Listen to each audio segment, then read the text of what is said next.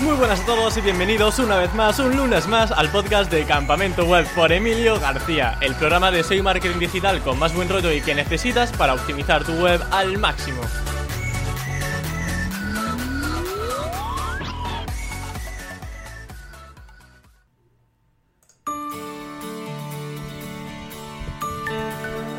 Qué alegría me da hacer entrevistas a buenos amigos del sector. Y es que la entrevista de hoy la protagonizan ni más ni menos que Luis Villanueva y Mario Camacho, dos auténticos referentes SEO y a quienes tuve la suerte de conocer desde mi inicio. En el episodio de hoy hablaremos de una de sus especialidades, que es cómo ganar dinero con micronichos de Amazon afiliados. Y de hecho, ya hemos podido ver muchos de sus consejos que comparten en su web nicheros.com y en su canal de YouTube también con el nombre de Nicheros. Vamos a hablar sobre inversiones, ver cifras reales de algunos de los proyectos que manejan y aprender a elegir la palabra clave adecuada para posteriormente posicionarla. Y ahora sí, sin más dilación, doy paso a Luis Villanueva y Mario Camacho. Muy buenas Luis, muy buenas Mario, ¿qué tal estáis? Muy buenas, Emilio. Hola Emilio, muy bien. Pues muy bien. Hace ya un montón de tiempo que no hablamos, un placer veros además también juntitos. El placer, el placer es nuestro y que nos hayas invitado aquí a, poder charlar contigo y estar ante, ante pues, toda la gente que te sigue, que eso siempre es un regalo. Hombre, ya, ya tocaba, la verdad, que entre tanta pandemia, al menos vernos virtualmente es ya un regalo. Que bueno, quería preguntar en primer lugar, una esto digamos que no es un regalo, esto es una pesadilla que nos ha regalado Google este diciembre, que es el update. ¿Qué tal os ha ido con este update en vuestros micronichos de Amazon? Bueno, Luis, arráncate tú porque yo ni he mirado siquiera todavía el tráfico. Esa es la actitud, Mario. Yo he estado mirando, ya sabes que a mí me gusta mucho mirar todos los días, aunque no, no es algo eh, que se deba hacer, pero eh, yo por, por, mi trabajo y por las cosas que, que hacemos con, con, con SEObox y con la herramienta, pues tengo que mirar, tengo que mirar. Y bueno, y analizando los nichos de Amazon, pues me he dado cuenta de que han habido nichos que nos han bajado y otros nichos que eh, nos han subido. Los que han subido han subido muy levemente y los que han bajado, pues han bajado a lo mejor un poquito, o han bajado bastante, como podría decirte, un 30%. Los que han bajado un 30% en el análisis que he podido realizar es que el contenido no estaba tan bien como los que se han mantenido. Y cuando hablo de tan bien, eh, hablo de que quizá ese contenido no tenga ese hilo conductor que debe tener, no tenga, eh, tiene alguna falta de ortografía también, es contenido que se ha escrito muy eh, rápido, pero claro, Luego también leo cosas por, por las redes sociales que dicen los, los, webs automáticas me han subido tal, entonces tampoco sé qué pensar, tampoco sé si es verdad lo que dice la gente, porque yo me guío de lo que yo puedo analizar de nuestros nichos y de lo que conozco, y entre lo que he podido ver, que Mario lo sabe, que siempre se lo digo estos días, es que hay la web que más nos ha bajado es porque tenía un contenido que, que no estaba bien eh, revisado, no era un buen contenido. Para mí no era un buen contenido y no era un buen contenido para una persona que cayera en ese contenido y empezara a leer no, no era coherente el texto que había, habían falta de ortografía, había cosas inconexas, entonces, pues bueno, oh. eh, por ahí podemos tirar. Era un poquito cacota el contenido. Era un poquito cacota, sobre todo el que tú sabes que más ha caído. Era un, tú, lo has visto, te lo he dicho, era un poco desastre ese contenido. Menudo truño. Entiendo entonces que vosotros leéis el contenido, ponéis en la piel del usuario y veis si esa guía de compra realmente es eficaz. No, no es solamente contratar al redactor, ponerlo en la web y digo, bueno, como tiene cuatro keywords, pues ya me sirve. Efectivamente, el problema es que tenemos varios equipos de redactores y unos, pues, que pensábamos que podían funcionar solos, pues eh, se, nos ha, se nos ha escapado, ¿vale? Eso se, me ha escapado a mí, más que a Mario. Y, bueno, y, es lo que hay. Ahora toca rehacer un poquito el contenido y, y ya está, y pelear. No queda otra. Totalmente. es cierto que muchas veces, eh, muchas de las keywords que hemos visto que han bajado, en, los que te comento que ha bajado un pelín menos, eh, son puramente transaccionales. Es decir, son head tails, no tienen nada que ver con las palabras a las que nosotros nos queremos orientar, pero al final es tráfico y de ahí también se derivan ventas, aunque no es el core de nuestro, nuestro negocio. Pero al final ya con estas últimas actualizaciones ya sabemos que viene de todo. Que no puedes decir, no, pasa por, aquello porque realmente pasa por un montón de cosas, ¿sabes? Hay gente que los que se marcan el típico post de esto pasa por esto, por esto, por esto, que lo hacen para tener visitas, pero realmente no tienen ni idea de por dónde. No lo sabe ni John Muller, lo vamos a ver nosotros. Dicen, no, es que puede ser por el contenido malo. Y otro te dice, yo es que con una automática eh, me sube la web. No, es que es por enlaces. Pues si yo, a mí me ha subido y tengo malos enlaces y a cada uno le pasa una casuística diferente. También se ha dicho por MD.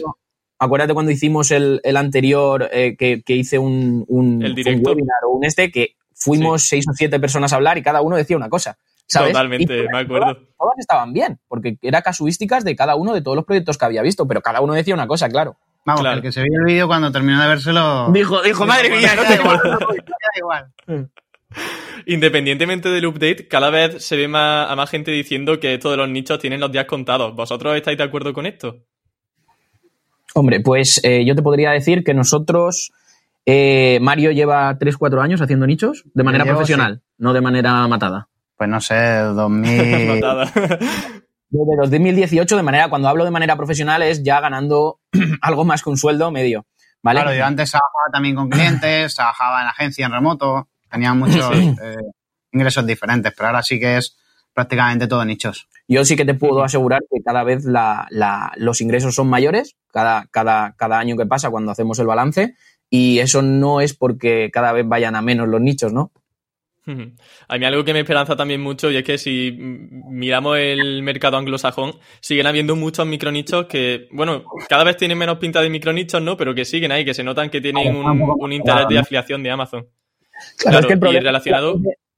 La gente, anida o piensa que la palabra nicho o web de nicho es algo que tienes que hacer las cosas mal, que tienes que posicionarte rápido. No, nosotros tenemos otro concepto de eso, intentamos hacer las cosas de otra forma para que sea un proyecto más que hay en Internet que intenta cubrir cierta necesidad dentro de un mercado grande que esa necesidad realmente no se está cubriendo por ningún tipo de web, ni por un comercio electrónico, ni por una web informativa, ni nada. Entonces nosotros intentamos cubrir eso. Algunas veces nos sale mejor, como te he comentado, y otras peor.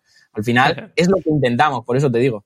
Pero al final pasa igual cuando la típica frase del se ha muerto. El se ha muerto todos los años y, vamos, yo cada año, cada año me va mejor con los nichos, con el SEO y con todo. No es algo que diga, no, es que aquí se estanca, lo que sea.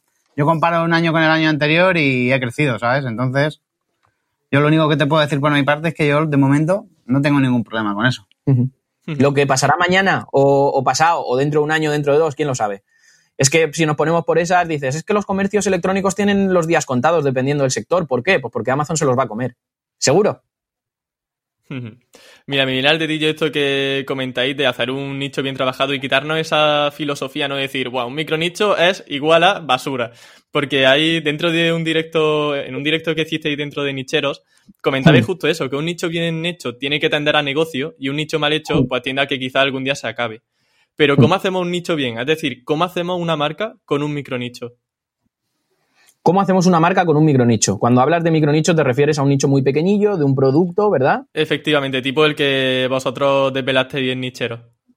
Eh, crear una marca eh, no es más que cubrir la necesidad que tiene el usuario en un momento determinado o en un periodo de tiempo bastante extenso. Eso mm, realmente da igual ese periodo de tiempo. Es decir, ahora mismo en el mercado tenemos dos partes. Una puramente transaccional, que es la gente que quiere comprar algo, y ya lo sabe, dice, yo quiero comprar esto y me voy a ir a un, a un comercio electrónico, a una parrilla de productos y voy a elegir cuál quiero comprar. Punto final, porque yo ya lo sé y sé el modelo que quiero porque siempre me estoy afeitando con la misma eh, maquinilla de afeitar. Y sé cuál quiero, me voy, busco en Google, aparezco en tres o cuatro tiendas online comparo precios y me voy a este, punto final, ¿no? Y luego están los que quieren informarse, que dicen, oye, pues eh, yo realmente no sé cómo afeitarme, quiero dejarme barba hipster, tal, no sé qué, no sé cuánto, te estoy poniendo este ejemplo para, para que se entienda.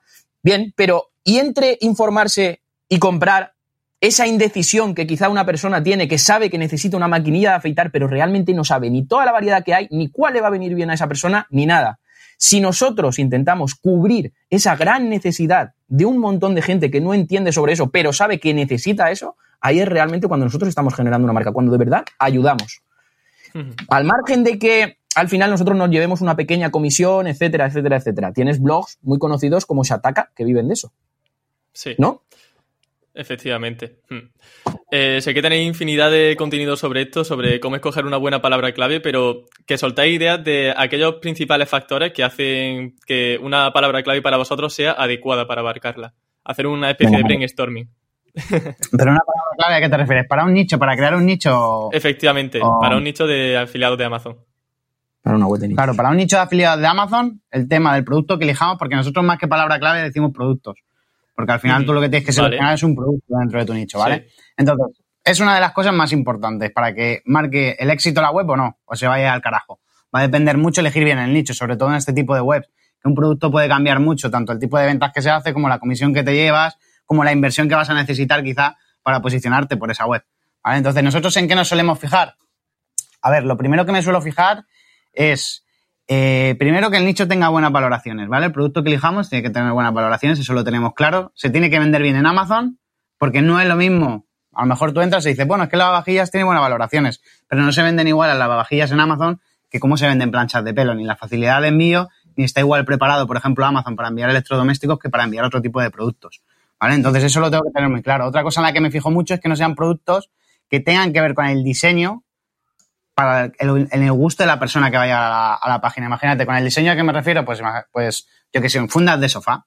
Fundas de sofá se venden un montón, pero no va a depender de que yo le ofrezca las mejores fundas de sofá o le diga esta es la que más mola o esta es la que mejor te va a venir, sino que va a depender del color que va a querer esa persona para la funda, de si la quiere que sea lisa o rugosa, tamaño, de si quiere que tenga algo estampado o no, va a depender de los gustos de cada uno. Tablo de funda de sofá como tablo de sillas para el comedor, cualquier cosa de decoración, todo ese tipo de, productos, ¿vale? Que muchas veces la gente no lo tiene en cuenta porque ve que se vende muy bien y luego se crea la web y dice, hombre, esto no se está vendiendo, ¿qué le pasa? Si aquí en Amazon me dice que tiene un montón de ventas, ¿vale? ¿Qué más cosillas me suelo fijar?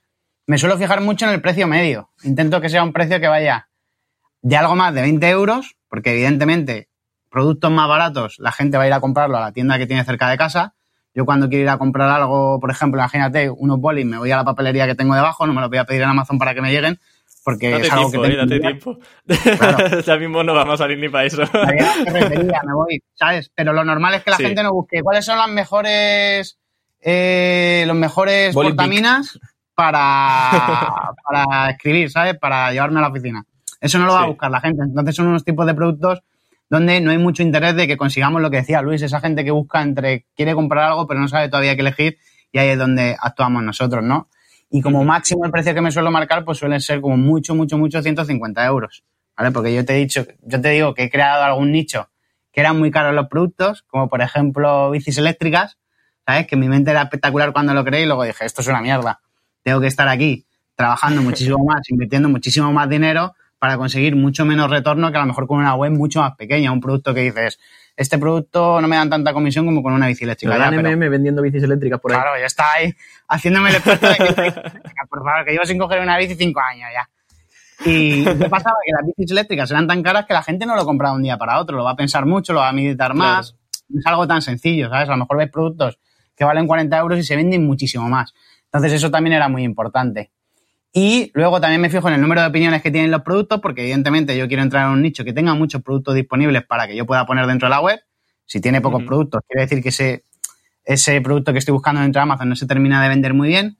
Y sobre todo me fijo no solamente en el número de valoraciones, sino que luego las valoraciones de esos productos que tengo sean recientes, ¿vale? Tú cuando entras a ver las valoraciones las puedes ordenar por más recientes porque va a haber muchos productos que tú a lo mejor dices, mira, este producto tiene 3.000 valoraciones, 2.000, tal, y te metes a ver y a lo mejor son productos que se vendían hace un año, ¿sabes? Vale, muy curioso. Eso es algo importante que también miro. Y más o menos es eso, si es que no tiene mucho más. La gente se piensa que esto es súper complicado, que hay que hacer a lo mejor algo rocambolesco. Es bastante sencillo. Genial. Bueno, Luis, no sé si tiene algo más que aportar a esta lista de Mario Camacho.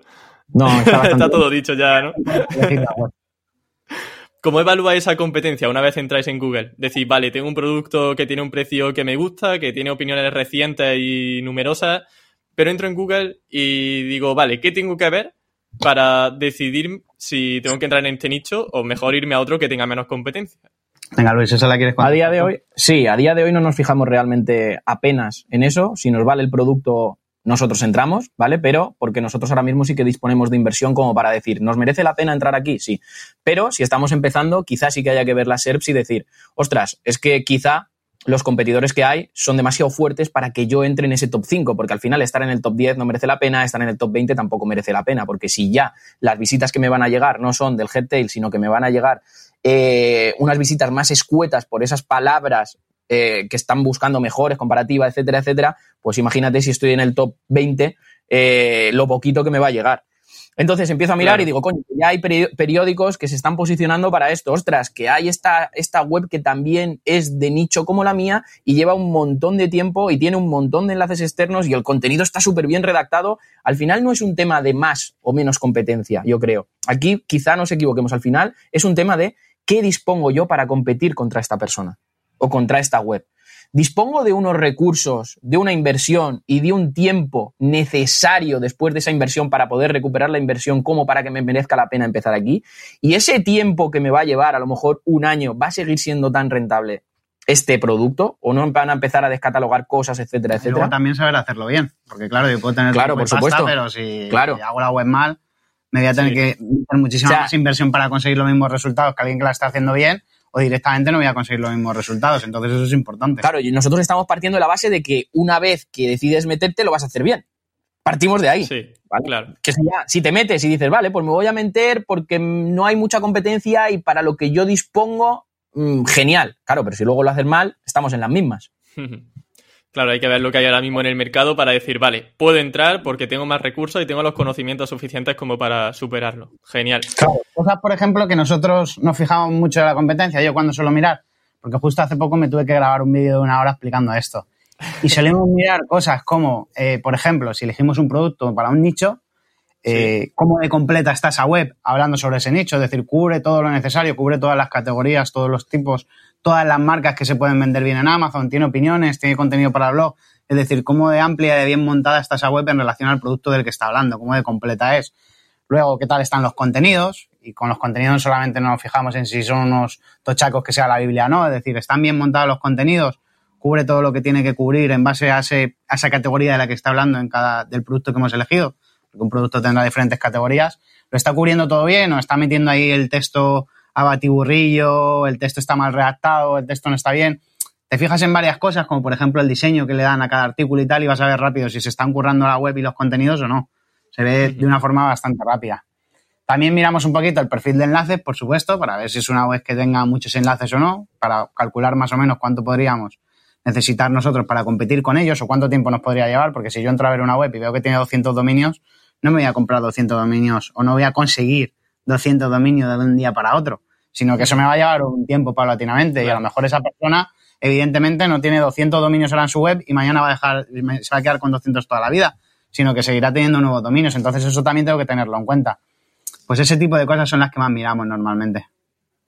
También hay que considerar quizá el sandbox, ¿no? Ese tiempo que Google nos pone un poco en cuarentena y resulta un poco más complicado. A nosotros realmente eso nos da un poco igual, ¿vale? Nosotros montamos la web, para que empiecen a dar dinero a los 6, 7, 8, un año. no tenemos prisa. Es que no movemos por plazo de tiempo de 6 meses. Cada 6 meses. Oye, claro, eso quería preguntaros justamente. O más. Claro. O sea, estimáis que eso, 6, 7, 8 meses suele ser el tiempo en el que Google empieza a posicionar el nicho como es debido para. Sí. Vale. Pero no es que estemos pensando en el sandbox ni, ni tengamos, oye, tenemos prisa, nos, nos da un poquito igual. No entramos ni en eso, ni en el sandbox, ni no hablamos de eso, nos da un poquito igual todo eso. Pero claro, no es realidad, ¿no? O sea, está ahí esa cuarentena, ¿no? Eh, pues no tengo ni idea, la verdad, porque te digo que mm, al no fijarme y al darme igual, al entender, yo entiendo, ¿vale? Y esto es, una lógica. A mí eso de sandbox, sandbox, no sandbox, me da igual, son, para mí son chorradas. ¿Por qué? Por, un, por, por mera lógica. ¿Por qué? Porque no es normal que un montón de gente, un montón de webs lleven un año en el mercado, dos años, tres años, cuatro años, cinco años, seis años, y una web que entre a los tres días se posiciona ahí arriba. Es decir, ¿qué pasa? ¿Que Google está valorando más una web que nada más entrar? Este... No, tendrá que hacer una evaluación, tendrá que ver si todo eso que se está eh, realizando tiene un trabajo continuo, tendrá que ver si eso es serio, entre comillas, hablando, ¿vale? En términos generalistas. Entonces, para mí es pura lógica que una persona que acaba de llegar a unas hojas de resultados de, Google a intentar posicionarse, pues oye, tenga que esperar un poquito para demostrar eh, durante X tiempo que merece la pena todo lo que está creando y puede cubrir todas esas necesidades. Porque acabas de crear, entendiendo siempre que el dominio es nuevo, la marca es nueva, lo que estás creando es todo nuevo, etcétera, etcétera. ¿Qué tarda? Oye, pues no lo sé, porque nosotros a lo mejor hemos, en un dominio han empezado a subir cosas a los dos meses, en otro a los seis. También depende de lo fuertes que sean la gente que ya está ahí. Y como Google los esté evaluando. Porque muchas veces dices, es que esta web me ha subido al mes. Claro, si eres el único que está respondiendo a eso. Nadie lo responde ahí, como tú. Es que pues, me posiciono sin enlaces y no busca nadie esa palabra, ¿no? Claro. claro, claro. Si no tienes competencia, claro, se posiciona cualquiera. Esto es como cuando salen dos resultados o tres de la misma web. Claro, es que no hay nadie mejor para eso. Es que nadie está escribiendo casi de eso y los que escriben lo hacen mal.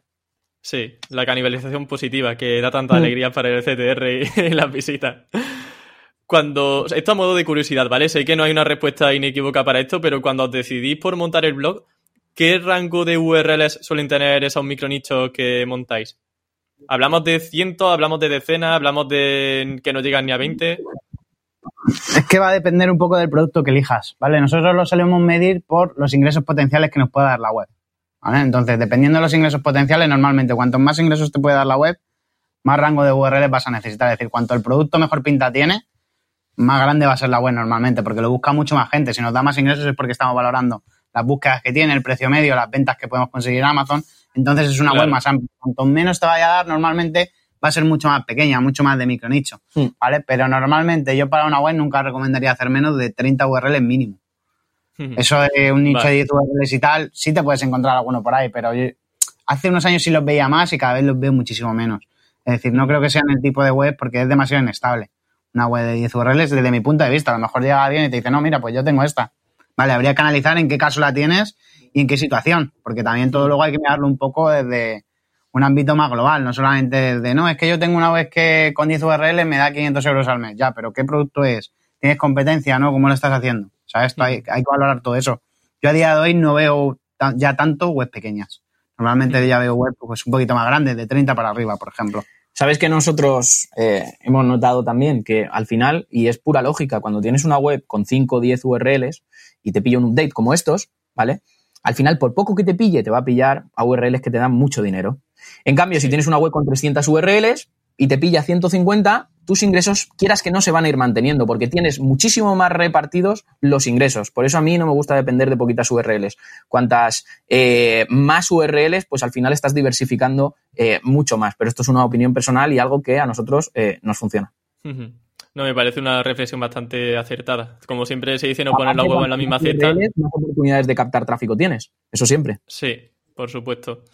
Eh, de, una aproximación. ¿Qué media de palabras suelen tener vuestros artículos? Comentáis que sobre todo es importante que se solventen esa intención de búsqueda, pero para que la gente se haga una idea de qué rango manejáis, ¿podéis hacer una estimación de palabras? Depende un poco del tipo de nicho. Habrá nichos que tengan más competencia y lo que hacemos es mirar un poco qué tienen los competidores de media para hacernos una idea, ¿vale?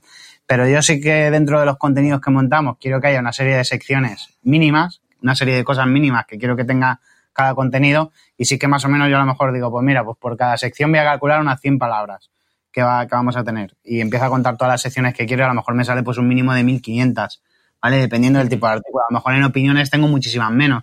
Va a depender un poco. Una comparativa siempre me va a interesar más a lo mejor que una opinión de un producto dentro de Amazon y cosas de ese estilo, pero a lo mejor digo, mira, es que este producto resulta que, yo qué sé, un portátil que se vende un montón y, y está súper de moda y aquí en vez de una, una opinión de mil palabras o, o lo que sea, tengo que hacerme una mucho más elaborada, porque aquí entra mucha más gente y va a, y va a comprar muchas más cosas. Entonces lo tengo que ver un poco por encima. Pero normalmente el mínimo que yo le suelo poner son 1500 palabras, porque con lo que quiero que aparezca en cada comparativa y las secciones que va a haber, más o menos yo estimo que el mínimo que voy a necesitar es ese, ¿sabes? Para completar ese artículo. Y luego ya, el máximo, pues yo le digo al redactor, oye, tú ves eh, redactando, yo mínimo quiero 1500, pero si a ti te salen más sin meter relleno, que quede bien, pues las que necesites. ¿Sabes? ¿Cómo enlazáis esos artículos internamente? ¿Enlazáis todas las URL entre todas o seguís una especie de, estrategia? Eh, lo enlazamos de forma lógica. Al final, eh, digamos que si tenemos eh, URLs que están hablando de, mm, yo qué sé, de maceteros, pues enlazamos con otros tipos de maceteros. Si tenemos una sección que hable de cámaras de fotos, enlazamos con otras URLs de cámaras de fotos. Si entramos en una cámara de fotos en concreto, podemos enlazar a otras que tengan las mismas características y a accesorios, lo lógico. No hacemos nada porque supongo que la pregunta iría por si hacíamos algo irracional, algo raro. No, lo aplicamos la lógica pura y dura. El formato sí lo de toda la vida. Sí, de cuando un usuario entraría, ¿qué es lo que querría ver? Si un usuario me cae desde Google porque está buscando una determinada cámara de fotos y entra en una comparativa de cámara de fotos, pues le gustaría ver si llega abajo o si es, si es algo muy genérico, poder segmentar un poquito, ¿vale? Como en cualquier comercio electrónico, como que lo haga bien. Y luego, pues una vez que, quiera elegir su cámara, pues también eh, si necesita un objetivo, si necesita una tarjeta de memoria, si necesita una batería externa, pues lo típico que vas a necesitar para hacerte un set de grabación, ¿no? Lo comentaba también porque en alguna guía de compra, como bien dices, una vez bajamos esa guía de compra, hemos visto todo el contenido y aparecen los enlaces internos hacia artículos relacionados, hacia productos relacionados, a veces eh, he llegado a encontrar hasta unos 20 enlaces internos enlazando a un montón de productos. ¿Eso lo veis contraproducente a nivel de traspaso de autoridad interno o no tenéis miedo a la hora de enlazar a artículos de forma interna? No, al final tú piensas que la gente tiene la falsa creencia de que cuando nosotros tenemos una URL y enlazamos a 10 eh, URLs internas, eh, esa URL que está dando esa popularidad, entre comillas, o ese PageRank o ese LinJuice, lo está perdiendo, no lo pierde. Simplemente distribuye toda esa fuerza y lo divide entre el número de eh, enlaces, ¿vale? O URLs destino, mejor dicho, entre el número de URLs destino que yo estoy enlazando. Si las URLs destino son 10, pues se divide entre 10. ¿A partes iguales? Obviamente no. Habrá enlaces que reciban más y enlaces que reciban menos. ¿En base a qué? Pues en base a dónde esté colocado ese enlace, qué contexto tenga, si tiene más o menos sentido, si incita más al clic, etcétera, etcétera. Eh, a más enlaces, más distribuyes. Es, lógica pura. Ahora bien, cuanta más fuerza tenga esa URL, más podrá distribuir. Ya está. Pero no nos da miedo meter 20, 30, 40, 50, lo que ayude al usuario. Es que no, no hay más. Genial. Em, vamos a pasar ahora a un tema que yo creo que a la gente le va a encantar, que es el tema del link building. Siempre hay bastante interés en este aspecto, así que bueno, parece que Mario te va a tocar. Este no tiene una... nunca, que tiene que hablar del link building. ¿Quién hace el link building en los proyectos? Yo no lo hago, yo elijo las webs y las monto. ¿Cuánto tarda ahí en hacer ese link building? No, no, me gusta, no me gusta hablar no, no te gusta, pero ¿por qué? Bueno, la primera pregunta iba, ya vosotros decidís quién empieza. Eh, ¿Cuánto soléis tardar de media en empezar a montar esos, bueno, a crear esos enlaces desde que montáis la web y empieza a indexarse? Muy simple. Nosotros primero no nos, no nos, no nos fijamos en la indexación. Cuando se indexe, pues que se indexe. Nosotros montamos la web, subimos eh, el sitemap, dejamos todo configurado y cuando ya se empieza a indexar, pues cuando haya terminado de indexar, pues muy bien. Yo me fijo más en los rankings. Traqueamos ciertas palabras clave que para nosotros son unas palabras clave termómetro de cada URL que nos va a permitir saber cuándo la web se estabiliza, trazamos una estabilidad, trazamos como una línea de todas esas palabras clave para ver cuánto van subiendo y cuando ves que la línea se estabiliza, significa que ya con lo que tiene la web, con los textos y la valoración que ha hecho Google de tu web, ya se ha estabilizado. Y ahí cuando se ha estabilizado es cuando dices, vale, pues ahí voy a meter el primer enlace o voy a intentar conseguir que me mencionen en otro sitio para ver cómo afecta eso o qué impacto va a tener en los rankings de esas determinadas URLs que yo, eh, donde yo haya recibido el enlace. Y en base a eso, pues, oye, pues esto ha recibido un buen impacto, voy a hacerlo de otra forma, voy a hacerlo así, o voy a intentar que... Y así más o menos. Pero... Un número exacto de un mes, dos meses, tres meses, cuatro meses, no. Pero entonces, como bien... No lo hacemos. No, no lo hacemos. Desde el primer día Esperamos a lo mejor dos, tres meses que podamos ver un poco pues cómo va todo. También dependiendo de, lo extensa que sea la web, ojo. ¿Por qué Entonces, comenta esto? No nos preocupamos de eso. Es que hay cosas que a muchos SEOs o a mucha gente que se dedica al tema de la web de nicho le preocupa demasiado, como desde el primer día tengo que hacer enlaces, eh, tengo que superar el sandbox rápido o eso que llamáis el sandbox. A nosotros eso nos da un poquito igual. No tenemos esa Vale, eso me recuerda muy... ¿Eh?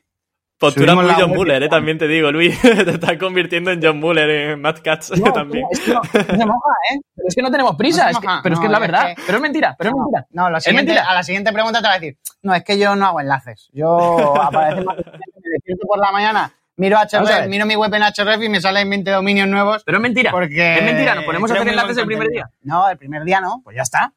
Eh, eh, eh, ¿Nos fijamos en el sandbox? No, no nos fijamos en el Pues entonces, nosotros, por ejemplo, a Luis le digo, oye, ¿cuánto hace esta web que ha salido? Eh, esa lleva todavía un mes, pues todavía no la miramos, ¿sabes? Y hasta dentro de dos o tres meses no la miramos porque realmente no nos corre prisa. Como trabajamos a largo plazo, no planteamos las cosas de, no, es que yo en seis meses ya tengo que estar dando dinero con la web. Oye, tenemos esta web que vamos a ir montando. Me pregunta por qué no le apetece mirarlo, porque lo puede mirar perfectamente. Porque tiene unos, me hizo hacer ahí unos paneles y unos dashboards de la hostia y luego no los mira. Me dice, Luis, eh, ¿qué hay? digo, pues si tienes ahí un panel. ¿Para qué lo voy a mirar si me lo puedes decir directamente? No, pero, pero a ver, tiene todo el sentido del mundo, porque al final esos primeros meses, con tanta fluctuación, por muchas cosas que hagan, ni vas a ver lo que ha funcionado, un día está en la 20, otro día en la 70, no tiene sentido lo de monitorizar. Eso pasa, eso pasa. Sí. Muy eso hasta que no eh, tienes un tráfico ya decente, no merece la pena verlo, por lo menos desde mi punto de vista. Y bueno, otra pregunta que intuyo que será un gran depende y nosotros no hacemos enlaces, que para eso traigo a Posonte Luis. ¿Qué es cuántos enlaces de media creáis al mes? ¿Cuántos soléis crear? Pues mira, aquí te voy a responder. Vale. Algo que te va a sorprender porque además lo medí hace poco. ¿vale? Para un vídeo que tuve que hacer. Eh, nosotros, en la mayoría de proyectos, y te estoy diciendo un cálculo de más del 80% de proyectos, del top 10 somos los que menos dominios de referencia tenemos. Y, incluso te digo más, somos de más del 70%, eso era un 80% calculé, y en más del 70% invertimos menos que el resto de ese top 10. Porque puede ser que tengamos menos referindo minds, pero quizá yo cuando haga mis cálculos, que obviamente siempre yo no puedo saber lo que se gasta en otras personas o cómo, pero sí que más o menos intuyes lo porque sabes más o menos los precios que hay o cómo lo han intentado conseguir, etcétera, etcétera. Entonces, incluso tenemos webs posicionadas eh, para muchas palabras clave del nicho en primera posición o top 3, que es que no es que seamos los que menos enlaces tenemos, es que de ese top 10 tenemos muchos menos enlaces que el resto. No se trata de empezar a conseguir un montón de enlaces y un montón y un montón. Se trata de saber qué enlaces tienes que poner y cuándo. Y cuando hablo de conseguir no significa comprar, ¿vale? Significa conseguir. Y esto supongo que lo hemos visto mucho, porque ¿quién no ha visto webs que te metes y dices, joder, este tío tiene menos enlaces y por qué está posicionando por encima mía? Porque hay más cosas, son muchos los factores. ¿Pero cuánto de media diríais? Una cifra aproximada. Muchos menos, hombre. Espérate, déjame, déjame, déjame, que lo voy a mirar. Mirarlo, ¿puedo mirarlo? ¿Quieres que te diga uno, de media, ¿vale? Venga, eh, ¿Cuántas URLs tiene? Lleva sin hacer enlaces seis meses ya. No A ver, dame un segundo. Te va a salir a uno por mes. ¿Me dejas? Vale. Mira, mira, mira, mira, mira qué bonita. Y ahora me meto aquí en Hrefs. Es que es por, mirar, ¿vale? Y así te lo digo. Sí, sí, También pues, te estoy haciendo una web media, ¿vale? Que la mayoría tiran por ahí. En riguroso directo. En riguroso directo lo estoy haciendo, que no me lo sé de memoria. Los, la media de no las cuento, joder. Por cierto, Mario, si quieres. La media de enlace, ¿sabes por qué? Porque lo mismo decimos eso y la gente se piensa que hay que hacerlo así. Y es que no tenemos media. Realmente nosotros vamos haciendo enlaces tranquilamente, pero no nos Sí, pero una orientación yo creo que sí que ayuda, ¿no? Mira, un, nicho que tiene, un nicho que tiene poco más de dos años, una web de nicho que tiene poco más de dos años, que da una media de unos 2.000 euros al mes, 2.500, y tiene 320 URLs, tiene 40 referindo minds. No sé si es mucho o poco. Vale. Pues yo creo que no sirve como estimación. Estaríamos hablando de unos dos enlaces. También te digo, tenemos una web que, tú sabes eh, cuál es, que tiene unas 50 URLs y ahí, eh, joder, el número de enlaces exacto no me lo sé, pero ahí invertimos alrededor de 1.000 euros en, en enlaces. O sea, fíjate cómo aquí quizá no hayan sido ni 500, y tiene 320 URLs y está muy bien posicionada y da ese dinero, y otra que da menos dinero, que a lo mejor da 300, 400, 500, invertimos más. Entonces, pero es así, realmente viendo estos dos extremos que te estoy diciendo, eh, cómo consigues ver la rentabilidad de cada uno o ya intuir desde el principio cómo una web de nicho va a ser más o menos rentable o te va a costar más o menos. Aún así, siempre te equivocas. Ahí también depende mucho el producto. Pues hay productos que le mm. sacamos mucha más rentabilidad a la web. Justo. Que decimos, oye, hemos invertido tanto y hemos sacado tantos ingresos. Y otros que dices, joder, esta web que es mucho más pequeña, nos hemos tenido que gastar el doble y no nos da ni una cuarta parte al mes. Que sigue siendo rentable, sí, pero que el ratio esfuerzo-beneficio, pues evidentemente cambia mucho dependiendo del tipo de producto. Claro, y la gente, y la gente lo tiene que entender, que a pesar, a pesar, a pesar no, a pesar de hacerlo todo bien, de seguir todos los pasos, de pensar que lo estás creas ese nicho, esa web de nicho, empiezas a trabajar, a trabajar y te das cuenta que no era tan rentable como tú pensabas o que te ha costado más o esas cosas pasan. Sé que eso es una realidad, no es algo que le pasen solo a unos cuantos, no pasa a todo el mundo. ¿Cuánto? Otra pregunta de un gran depende. Yo lo siento, pero sé que muchas preguntas son de. No, te no te estamos respondiendo dependes, ¿eh? No, no, está, genial. Si yo estoy súper. Desde los nichos, cuánto nos gastamos, cuánto referindo minds, joder. No, no, si, si, no lo digo por vosotros, o sea, yo estoy aquí contentísimo, vamos. ¿eh, Luis? Coño, si eres tú. Como te empecemos a sacar un poco más de la manta. Quería preguntar ahora también sobre el tema de inversión, ya que ha salido el tema, creo que viene bastante al dedillo. ¿Cuánto sale invertir de media en una página web? Si tenéis, imagino que depende mucho de la escalabilidad, de la escalabilidad del proyecto, pero si podéis ponernos también algún ejemplo y alguna cifra. Sí, te voy a poner un ejemplo, te lo va, te lo va a decir Mario en riguroso directo. Yo le voy a abrir uno de los paneles que tanto le gustan a él. Oye, pero esto es una alegría. Yo voy, a voy a traer aquí cada semana el podcast de, Campamento Web. un segundo. Es que tenemos, tenemos bastantes proyectos y tenemos varios dashboard, tenemos un dashboard para controlarlo y aquí podemos ver rápidamente eh, cuánto nos hemos gastado, en qué cosas, a ver, Nosotros sabemos de inicio, cuando montamos la web y hacemos el estudio de las URLs que va a tener y tal, ya sabemos más o menos cuánto nos vamos a tener que gastar en los contenidos, en la edición y todo eso. ¿Vale?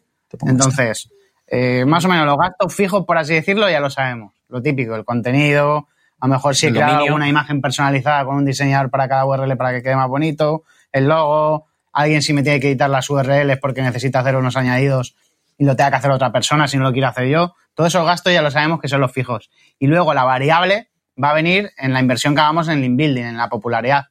¿Vale? Entonces ahí va a depender un poco de cada proyecto. Nosotros a lo mejor de inicio eh, destinamos unos enlaces, imagínate, te digo 300 euros en este proyecto. Le tiramos unos enlaces y vemos a ver cómo está funcionando la web.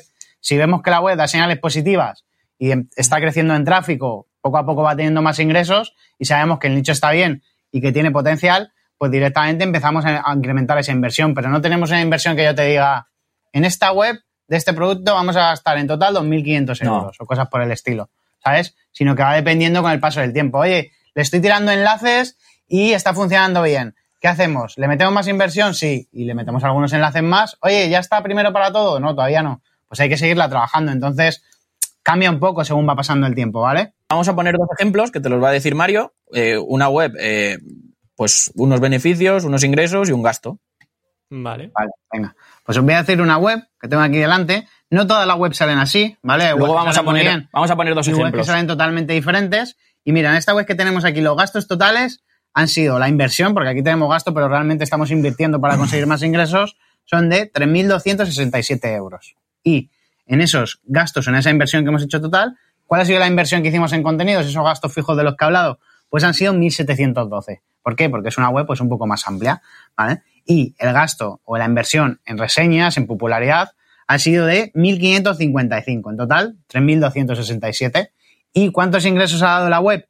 Pues la web ha dado 52.000 euros de ingreso. ¿vale? Si yo le resto a esos 52.000 euros los 3.000 de gastos, me sale un beneficio neto que nos ha dado esta página de 48.770 euros. Y luego vamos a poner otro ejemplo de una web más reciente, ¿vale? Esta web lleva un añito y aquí también podemos verlo.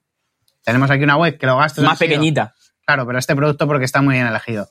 Eh, han sido de gastos, la inversión total, 807 euros.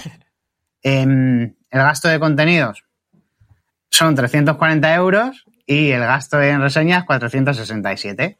Ha dado 10.700 euros y hemos hecho 9.900 en total de beneficio. 800 euros de inversión, 9.900 de beneficio, ni facturación ni historias de esas, porque luego hay gente que dice, pero he hecho facturación, pero no está diciendo los beneficios reales, que no que el beneficio es ese, que no. Ingreso menos gastos, punto final. Pero también tenemos proyectos que van peor, ¿eh, Luis? Que has sacado dos proyectos te voy a enseñar, ¿eh? Te voy a enseñar uno, que va muy mal. ¿Qué te querías? ¿Poner un pin aquí con la no, si quieres, si quieres vamos a enseñar el, peor, el que peor va, que es este. Pues alguno que hayas elegido tú, seguro. No, este lo elegiste tú, por listo. No va mal, da beneficios. Pero no me jodas, ¿pero qué es esto? esto es una mierda. Mira, mira. Pero mira, la calderilla de la que estoy hablando. Verás tú cuántos miles. pequeña Gastos totales, 1.400 euros, 200 en, en contenido, así que imagínate el tamaño de la web, es pequeña. Sí. Y de enlaces, que de eso se encarga nuestro querido amigo Luis no, Villanueva, ha dicho, mira, pues como la web no la termina de posicionar, pues me voy a dejar aquí pues, eh, pues todo el sueldo. Y se ha gastado en enlaces, pues 1.200 euros. ¿Me gasto 200 en contenido? Pues 6 veces más en enlaces.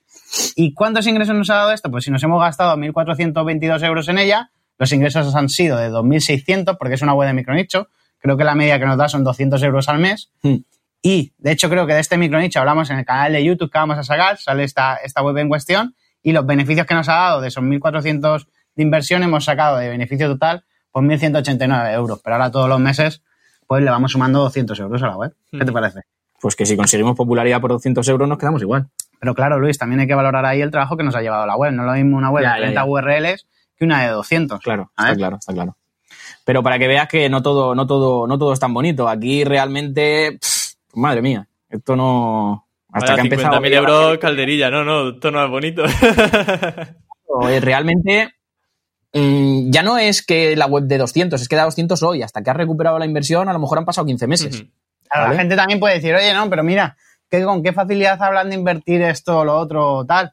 Eh, qué rápida hablan de invierto tanto, invierto si yo no, si yo he empezado ahora de cero y no tengo nada, ¿cómo lo hago, no? Habrá gente que le pase eso, pero yo también, por ejemplo, empecé así. Yo empecé, llevo desde 2018 viviendo de la web exclusivamente, pero antes de eso, cuando yo trabajaba con clientes y tal, yo tenía mis nichos más pequeños y, empecé sin un duro. Empecé teniendo que redactar yo, montando la web yo, contactando a gente para intentar conseguir enlaces, conseguir reseñas que no me costarán dinero, todo ese tipo de cosas, ¿sabes? Entonces todo el mundo puede empezar y puede empezar con muy poca inversión, tampoco como el hosting, el dominio y un poco más que necesites pues para alguna herramienta puntual que te ayude a hacer mejor tu trabajo, porque al final las herramientas dice gente, no, yo es que prefiero no gastarme esto en esta herramienta ya, pero es que la herramienta a lo mejor te ahorra 10 días de 10 tardes de trabajo que estás tú perdiendo el tiempo haciéndolo todo manualmente y que encima no lo vas a hacer ni la mitad de bien que un competidor tuyo que la vaya a usar esa herramienta, ¿sabes? Entonces todo eso hay que valorarlo, pero se puede empezar con muy poca inversión. O si no, tú, Emilio, que también seguro que has tenido nichos, ¿cómo empezaste tú? Como empezamos todos, ¿sabes? Hmm. ¿Por qué te digo esto? Porque escucho a veces a gente que dice, no, es que esa gente es que tiene dinero, es que Luis porque tiene una agencia tiene contactos, que no se monten películas, que aquí hemos empezado todos de cero y punto. Y, Luis es el que más paquetea, ¿no? Claro, y Luis es un paquete encima. ¿Sabes? Quien se lo quiera currar, se lo curra y quien no, pues pone excusas, no hay más. Sí. Que por curiosidad, esa web que hablabais que habéis invertido unos 200 y pico euros en contenido, ¿cuánta, ¿de cuántas URL estamos hablando? Pues déjame un segundo. Eran 23, lo, conté yo hace poco, creo, 23, 25, algo así. Joder, pero parece que lo teníais ya al dedillo preparado para la entrevista. no, es que yo tengo, es que lo miré justo el otro día. Porque me dijo, me dijo alguien, eh, dentro de un curso que tenemos, me dijo alguien, oye, ¿cuántas URLs podemos hacer mínimo para la web y tal? Y yo les decía 30. Y ellos me decían, pero así, así, porque ya a veces lo digo como recomendación. Tampoco puedo, no puedo decirles eso, porque si yo les digo, no, mínimo 30, yo les digo, por ejemplo, mínimo 30. Si yo, si yo no les digo mínimo 30, les digo más o menos 30, va a haber gente que con 10 URLs se monte la web y luego diga, esto no me va. Y le voy a decir, pero melón, si es que te lo has hecho de 10 URLs y te estoy diciendo que mínimo 30, ¿vale? Pero esta en este caso, que lo miré yo para decírselo a alguien que me preguntó por privado, le dije, puedes hacerte esta web porque él no llegaba a 30 y le dije, puedes hacértela sin problemas. Si ves que el nicho es bueno, porque nosotros tenemos webs que tienen 23. Luis está mirando ahí las páginas indexadas porque no tiene ni idea de la web que tenemos, pero yo tengo un archivito, yo también tengo mis Excel y mis cositas. pero aquí está, pero aquí está, pero aquí está esta de la que estamos hablando. Sí, sí, esa es, pero a ti te suena 51, pero tiene 23, ya te lo digo ya. ¿Por qué? Porque tú lo digas. Porque tengo un Excel con todos los contenidos que he montado, que los he pedido yo y los sé. ¿Y está? Más claro, agua.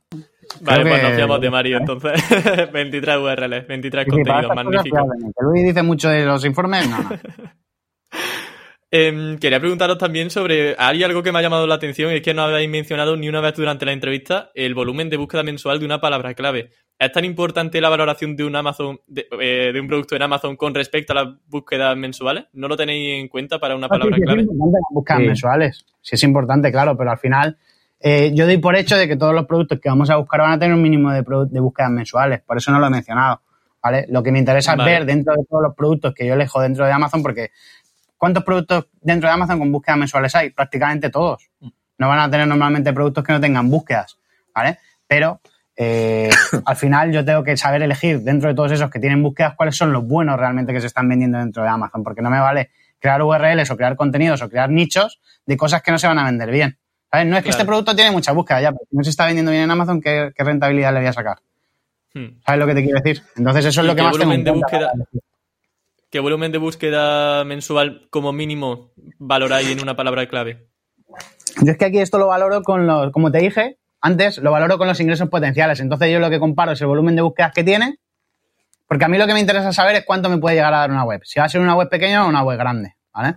Cuando alguien está empezando y tiene menos idea, lo que tiene que apuntar es a webs pequeñas. ¿Por qué? Porque no tienes la experiencia y no tienes tampoco la inversión, seguramente. Entonces, lo mejor es que para empezar, en vez de querer empezar a jugar al fútbol y ir a la Champions, pues empieces por el equipo de barrio. ¿vale? Entonces, lo normal es que elijamos webs más pequeñitas, que nos puedan dar pues menos dinero, a lo mejor 200 o 300 euros, como esta web que te he dicho de, que, daba, que tenía 23 URLs o 25, ¿vale? Y con eso empezamos a aprender. Entonces, yo lo suelo, lo suelo medir mucho así.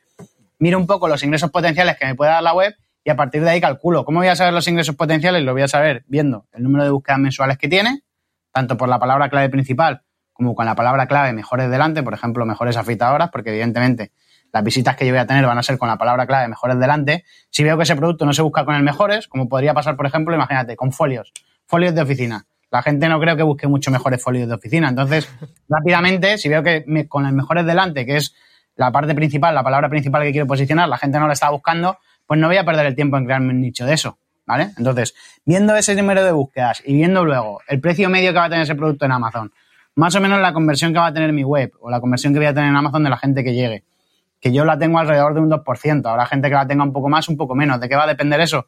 De los clics que consigas hacia Amazon. no es que yo tengo un 4% con 1000 clics. Ya, a lo mejor yo tengo un 2% y tengo 3000 clics. Y al final del mes es más dinero. Entonces, todo eso también hay que medirlo.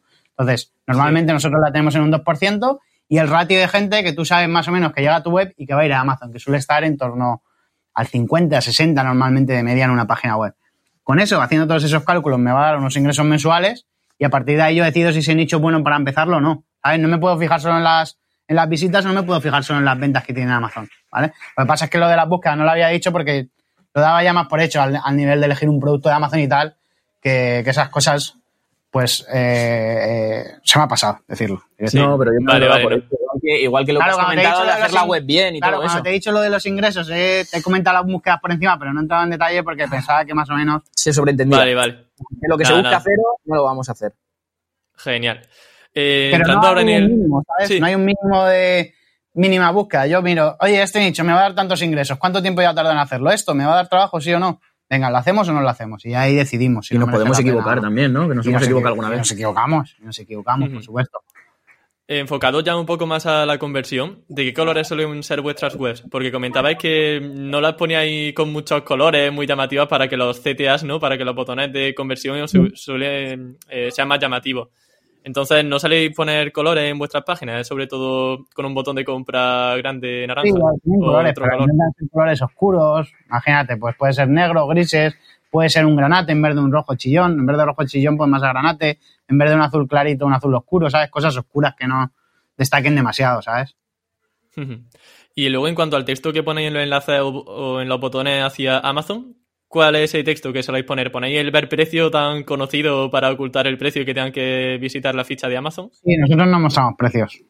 Yo todas las pruebas que he hecho me salen mejor sin mostrar precios, ¿vale? ¿Qué ocurre aquí? que evidentemente luego, por ejemplo, la diferencia entre mostrar el precio no va a ser muy clara.